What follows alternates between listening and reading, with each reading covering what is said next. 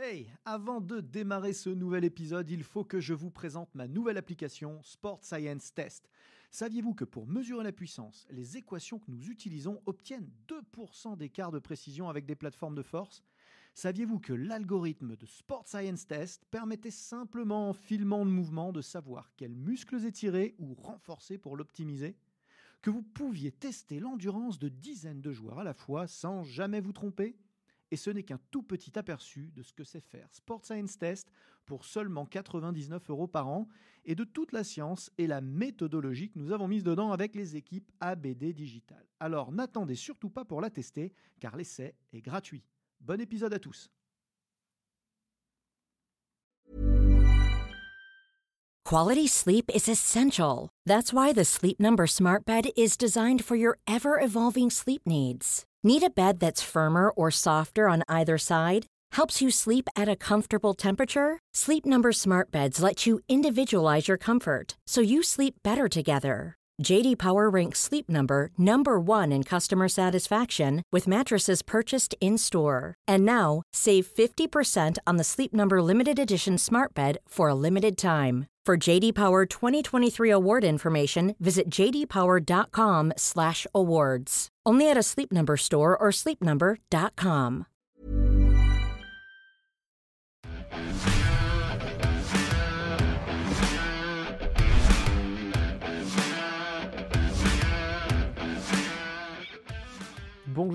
Bonjour Aurélien Broussal-Derval, je suis à Transfert.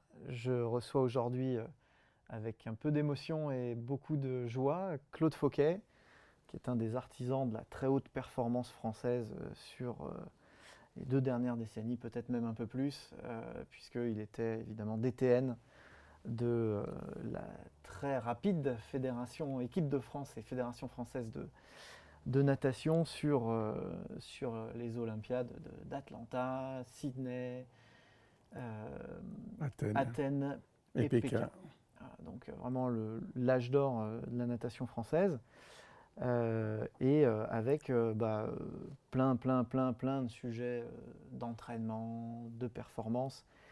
Et, et c'est vrai qu'on a eu l'occasion de discuter récemment avec Claude, et il y a un thème qui m'a qui m'a vraiment interpellé et c'est là-dessus que, je le remercie d'intervenir aujourd'hui et de partager euh, sur ce podcast. Euh, c'est la, la, non-détermination de la performance. Hmm.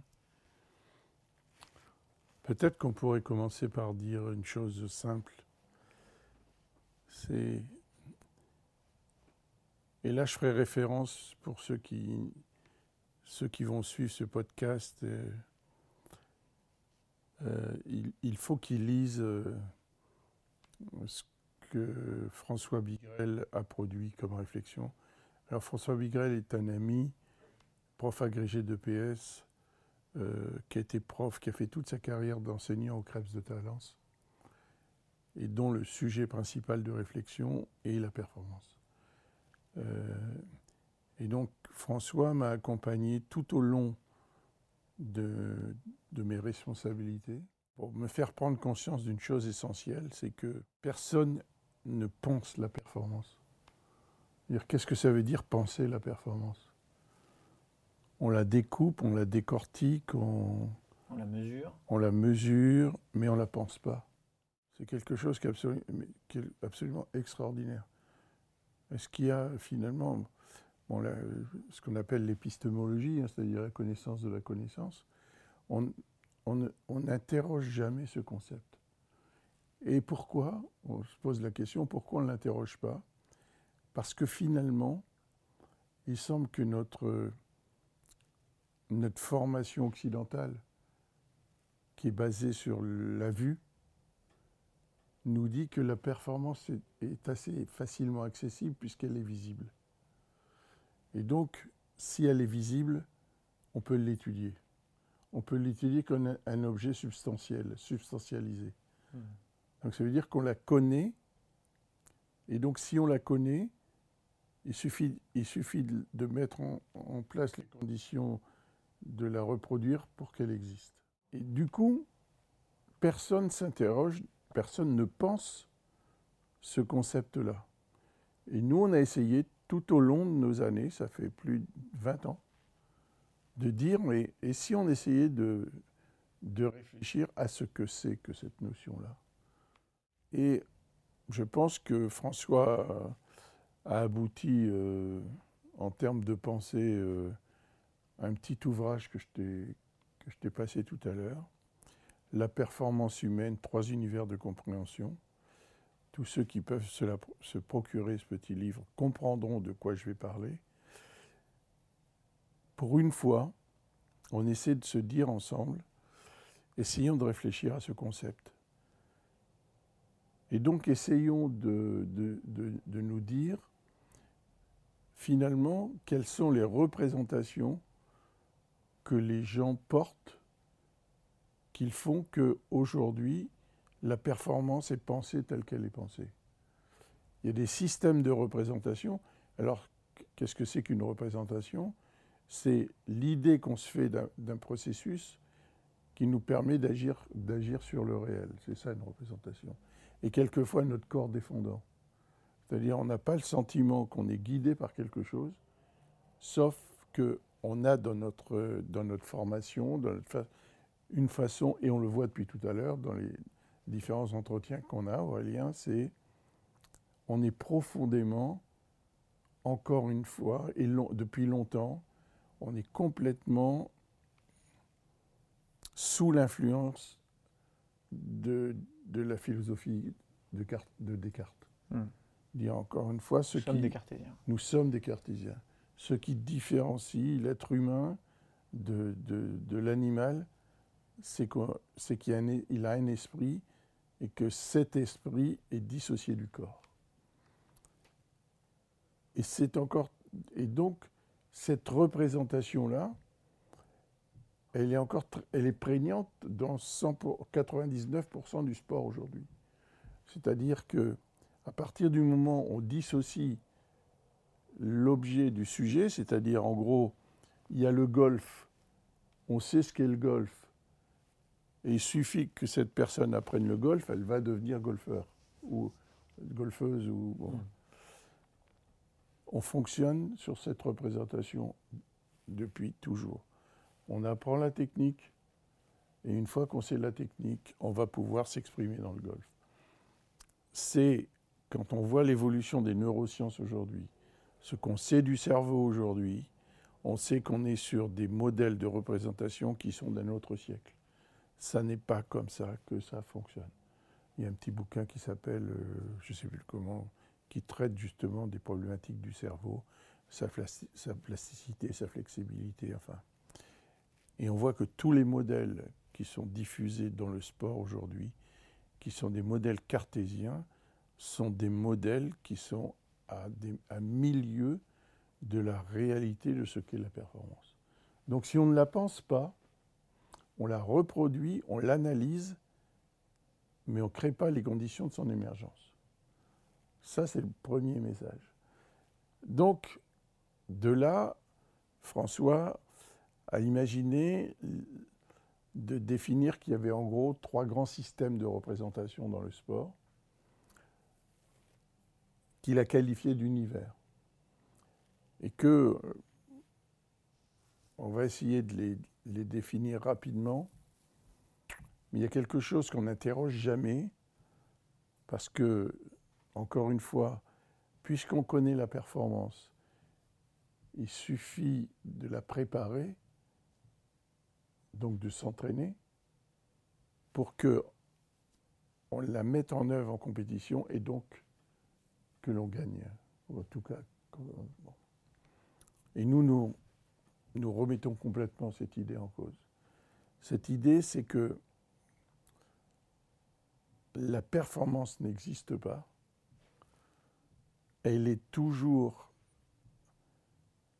à construire dans une situation qui est très caractéristique à notre monde, qui est la situation de compétition. Et donc, on n'interroge pas assez la situation de compétition. Donc, s'il fallait résumer, la situation de compétition, c'est deux choses. Un, une intention large, qu'on pourrait définir en haltérophilie, je ne sais pas. En tout cas, euh, Soulever plus lourd que les autres. par exemple, soulever le. Voilà. Donc, ça, c'est l'intention large. Et deuxièmement, cette situation, elle est réglementée. C'est-à-dire qu'on ne peut pas faire n'importe quoi pour résoudre les problèmes posés par cette intention large. Et donc, ça s'appelle le, règlement. Mmh. Et donc, la conjonction de ces deux choses-là crée les conditions d'une situation dans laquelle tout est possible, à condition que ces deux choses-là soient. Donc au foot, je dois marquer un but plus que l'autre. Au golf, faire le parcours de 18 trous au moins de coups que l'autre, enfin, etc. Mais en même temps, je ne peux pas, je peux pas euh, utiliser les mains au foot, je peux pas. Bon. Hmm.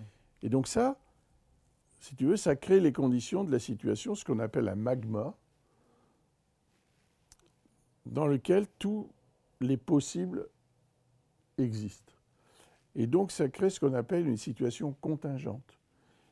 C'est-à-dire quand je rentre sur le terrain, quand je rentre sur la plateforme, quelque chose va se passer dont a priori on peut penser qu'on le connaît, mais qu'en fait, dans la réalité, c'est à chaque fois nouveau.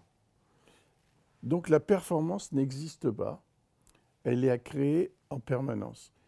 Et la performance, c'est en permanence résoudre les problèmes posés par la situation de compétition.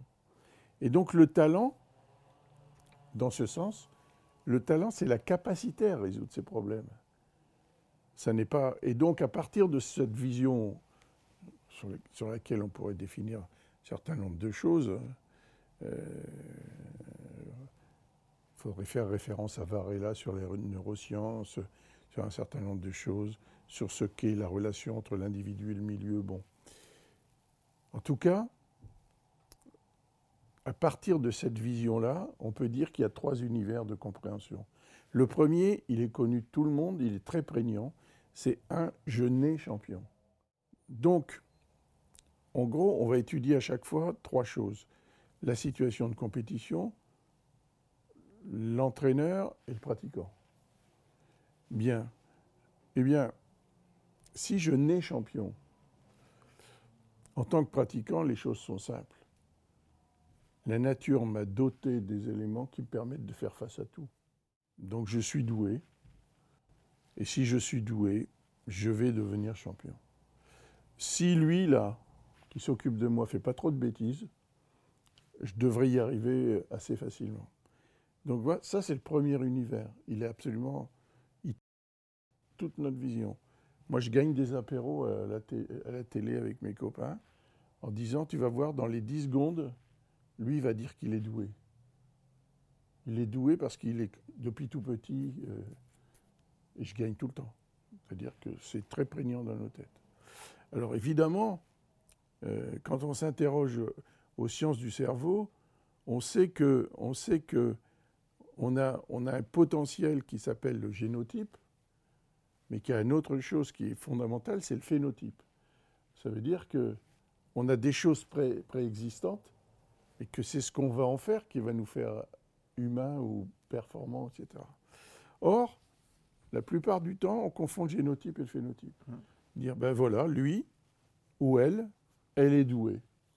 Et d'autant plus que ceux-là même qui, qui, qui, deviennent des champions disent, oui, depuis tout petit, je suis très bon.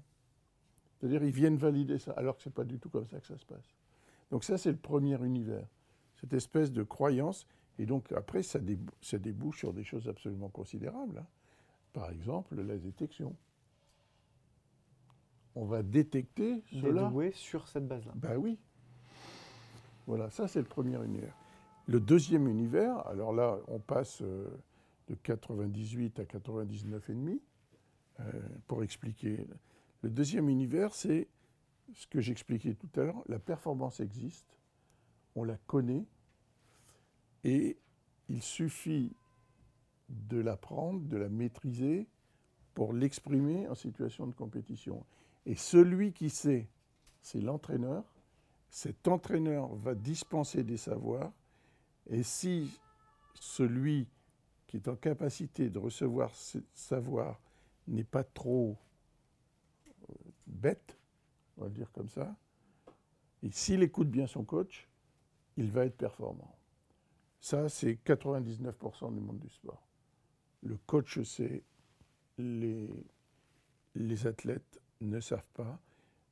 ils n'ont qu'à euh, mettre en œuvre. Euh, voilà, j'ai des citations comme ça de, de certains nageurs sortant de l'eau me disant euh, Claude étant vice-champion du monde, Claude, je ne comprends pas, je suis vice-champion du monde, mais j'ai pourtant fait tout ce qu'on m'avait dit de faire. Sauf qu'à un moment. Mis dans l'ordre. Sauf qu'à un moment, il fallait surtout prendre une initiative. Alors évidemment, prendre une initiative, c'est prendre un risque. Mais si tu ne prends pas de risque, tu ne gagnes pas. Cette notion de risque et de peur de l'échec, ça traumatise l'ensemble du, sport, en tout cas du sport français. Euh, cette peur-là, elle est absolument incroyable et on ne sait pas y faire face. Donc ce deuxième univers-là, c'est la situation de compétition n'est que le théâtre de la reproduction de choses apprises et qu'on va mettre en œuvre pendant. Voilà. Et alors, nous, on pense que ce n'est pas ça. Nous, on pense que ce que je, dis depuis, depuis, depuis plusieurs. depuis qu'on échange, c'est de dire que nous pensons que la performance est contingente, c'est-à-dire qu'elle émerge dans la capacité à résoudre des problèmes que nous pose la situation de compétition. Donc, le règlement, l'intention large et les adversaires, plus l'environnement. Cette capacité qui fait émerger la la performance fait que jamais plus ce que nous allons faire dans ce moment ne se reproduira à l'identique. Et donc j'étais l'autre jour euh, à la Fédé des sports de glace et je posais, parce que je ne suis pas compétent, je posais la question, quand on regarde un patineur ou une patineuse, on a l'impression qu'ils récitent de manière absolument incroyable des choses apprises et que leur capacité à les reproduire les fait. Euh, c'est l'automatisme oui, voilà. programmé. Et, là, et là, ils me disent Mais non, Claude, pendant, pendant ces trois minutes, nous ne faisons que faire face à des choses imprévisibles. Ça ne se voit pas, mais nous, nous passons notre temps à nous adapter à des choses qui n'étaient pas prévues. Et pourtant, on est dans une discipline relativement fermée. Fermée et codée. Nous, nous essayons de dire que nous devrions développer de manière plus importante dans les formations cette idée que la performance n'existe pas, qu'elle est à réinventer à chaque fois. Donc, du coup, que devient le rôle de l'entraîneur et que devient l'entraînement? L'entraînement a pour objet de développer en permanence des situations problèmes qui vont créer les conditions que les athlètes soient confrontés à cette donnée essentielle qui est la capacité à faire face à quelque chose de contingent. Donc, on voit à quel point, du coup, le rôle de l'entraîneur devient... Euh, l'entraîneur, en tout cas, doit développer une compétence universelle de la connaissance de son activité pour être capable d'inventer en fonction de ce qu'il a observé, en fonction de ce que lui rapporte son athlète dans ce qu'il a vécu aux problèmes rencontrés, de lui proposer à l'entraînement des situations problèmes qui vont l'amener petit à petit à emmagasiner des savoirs d'expérience lui permettant de se donner un ensemble de réponses sur laquelle il va pouvoir s'appuyer pour dire tiens ça ça ressemble à peu près à ce que j'ai déjà vécu mm. même si de toute façon c'est pas nouveau mais j'ai déjà vu cette et là je suis en capacité d'inventer quelque chose et d'y faire face. Les grands champions ont passé ce cap de on me fait faire à je sais que ça dépend de moi. Et quand cette phrase je sais que ça dépend de moi devient réalité dans la bouche de celui ou de celle qui est sur le chemin de la haute performance, il peut aller vers des vers des horizons qui sont absolument insoupçonnés. Et donc, on voit que dans ce sens-là, la formation des entraîneurs devient quelque chose de considérable en termes d'accompagnement, de culture de l'activité, de culture personnelle, parce que quelquefois les solutions euh, à un problème peuvent être trouvées dans un domaine, je ne sais pas, le théâtre, le cinéma, euh, hmm. un livre, enfin, etc. Et donc, euh, donc, il faut retenir cette idée-là, c'est que la performance n'existe pas. Donc, quand on crée dans un endroit une mission d'optimisation de la performance, on n'a pas compris fondamentalement ce qu'est la performance. On, standardise, on substantialise une organisation qui dirait qu'a priori, elle va optimiser quelque chose qui n'existe pas. Alors qu'on devrait optimiser les conditions permettant de faire face à la contingence, Et, des et, des problèmes qui se posent en situation de compétition. Alors évidemment, euh, au départ, l'idée c'était une mission olympique et paralympique, MOP. Comme le CNO n'a pas voulu qu'on utilise ce mot, ils ont choisi mission d'optimisation de la perf. Pour le coup, ils se sont trompés euh, sur, euh, sur le sens des choses. Mmh. Voilà. Mais c'est pas anodin hein, ce que je raconte. Non, c'est pas anodin parce que, toute, l'approche de l'entraînement qui en découle est, différente. Alors, centré sur l'activité de compétition et sur son, son, sa, remise à zéro à chaque fois. Donc on voit bien qu'il ne suffit pas d'apprendre la technique euh, pour être performant. C'est-à-dire en quoi ce que je mets en œuvre réclame une amélioration quelque part. Par exemple, euh, si, si, si on, à l'entraînement on fait des passes, au handball, je dis n'importe quoi. Mais ces, passes ne sont portées par aucun sens s'il n'y a pas d'adversaire et, si tu et d'intention large à régler. Hmm. J'étais surpris, par exemple, qu'au foot, les, les, les goals, les gardiens s'entraînent tout seuls dans un coin. Alors qu'ils font partie du jeu et de plus en plus du, partie intégrante du jeu. Donc il faut mettre les, il faut mettre les gardiens dans les situations problèmes que va lui poser. par, situation. Par exemple, le pressing haut des adversaires sur, sur, euh, sur ses défenseurs, bah, à qui je passe la balle. Hmm.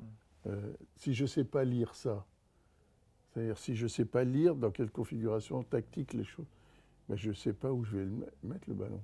Hmm. Après, s'il faut l'envoyer là-bas et qu'effectivement je me rends compte que j'ai des problèmes parce que je ne sais pas frapper dans le ballon, je vais me poser la question de frapper dans le ballon. Et du, coup, je vais peut-être m'interroger sur ma, technique. Mais on voit bien que du coup, ça ne se positionne pas de la même façon. Donc, la technique, il ne faut pas que ce soit le solfège du sport. Voilà. Euh, ce n'est pas comme ça que nous devrions aborder la richesse et, en tout cas du plaisir de régler un problème. Enfin, on est extra, tous, les personnes qui ont fait du sport savent à quel point on est heureux quand on a réglé un problème posé par la situation dans laquelle on est. Que, voilà, Et à quel point on a vraiment l'impression d'avoir accompli une performance. Voilà, à ce moment-là, on, sait qu'elle est inscrite dans quelque chose d'autre que la simple répétition de, de savoir. Euh, voilà.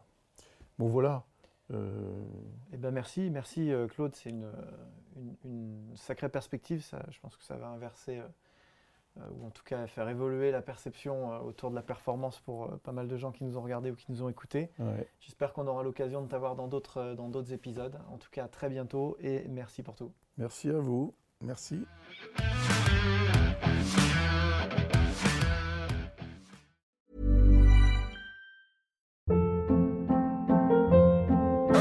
Hold up. What was that? Boring. No flavor. That was as bad as those leftovers you ate all week. Kiki Palmer here, and it's time to say hello to something fresh and guilt-free. Hello Fresh. Jazz up dinner with pecan-crusted chicken or garlic butter shrimp scampi. Now that's music to my mouth. Hello Fresh. Let's get this dinner party started. Discover all the delicious possibilities at hellofresh.com.